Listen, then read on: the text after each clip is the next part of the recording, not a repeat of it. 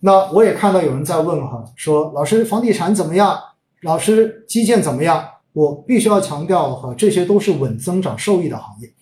所以站在我自己在目前的角度，因为这些行业实际上在过去的这一段时间的反弹中间，它的表现一直都是不好的，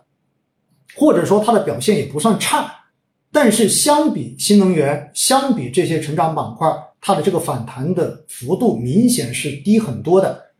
其实，在未来，当估值压力逐渐的显现，当短期的这一种获利盘开始出现，然后当市场风格再次发生切换的时候，也许像房地产、像金融，哎，这一些基建等等这些板块，或许它又会受到资金的追捧。因为毕竟这些板块是符合今年稳增长这一条主线逻辑的，所以市场很有可能在未来又会出现一轮风格的切换。所以，如果你现在本身你有投房地产，你有投金融，你有投基建等等等等这一些的话呢，我觉得你也不要急，市场总会给到它机会，因为资金在目前这样子，并不是说系统性。牛市的环境之下，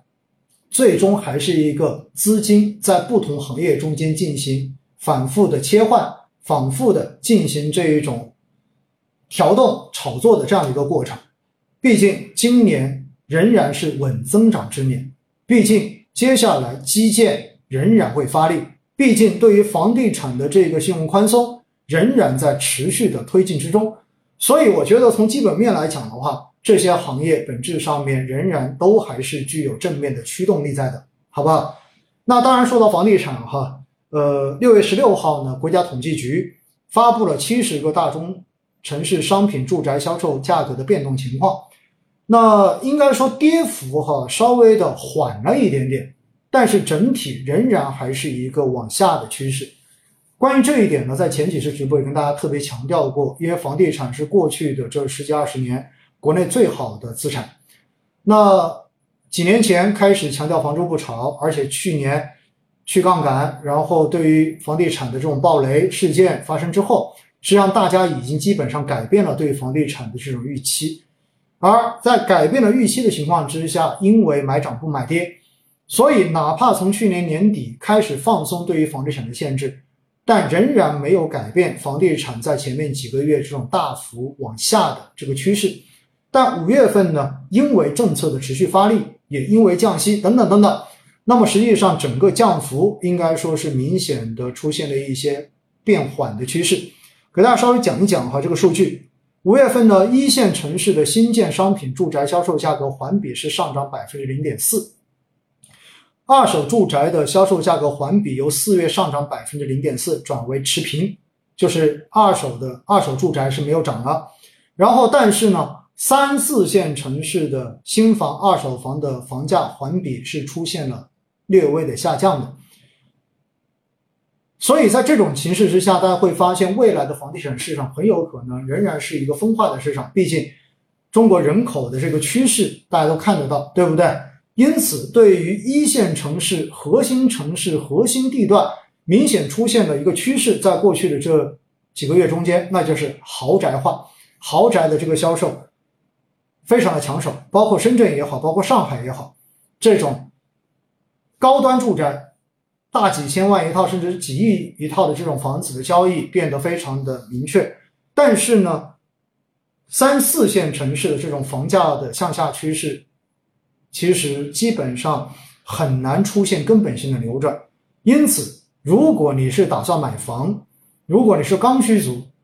还是要建议大家一下哈，真的三四线。城市的房子，你就不要做投资的这个想法了。你是刚需，那又另当别论，对不对？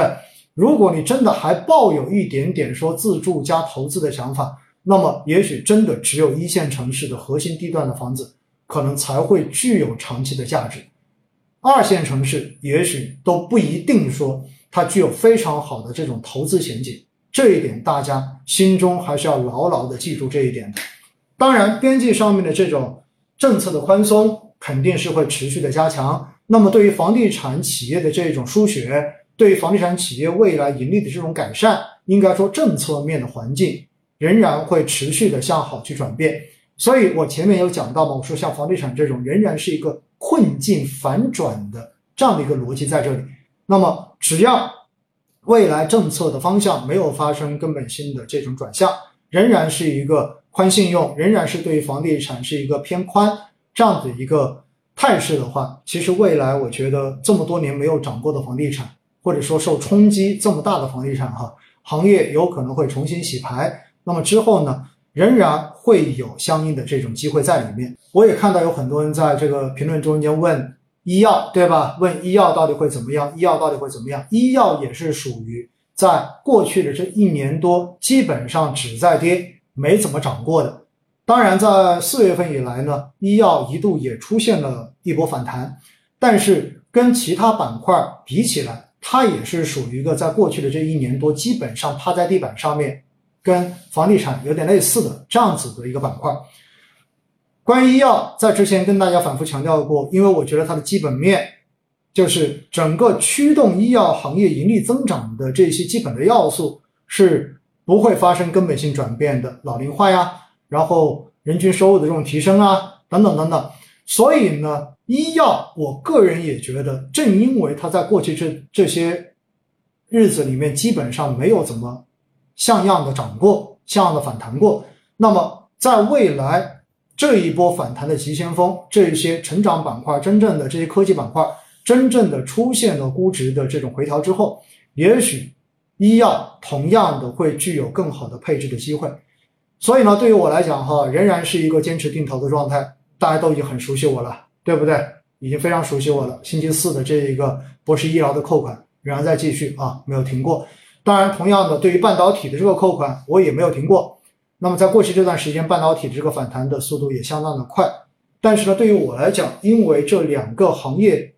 方向的这种定投都是基于三年以上的这种定投的设定，因此短期它的涨跌，实际上我都不会太去关注。包括像今年年头到四月份这段时间，实际上半导体跌得很惨，对吧？医药更是跌了一年多的时间。但是基本上我都是非常淡定的在进行扣款，没有考虑去看它现在的状况到底怎么样，好吧？这就是对于行业哈几个赛道方向，我觉得跟大家稍微的来讲一讲，坚持就 OK 了。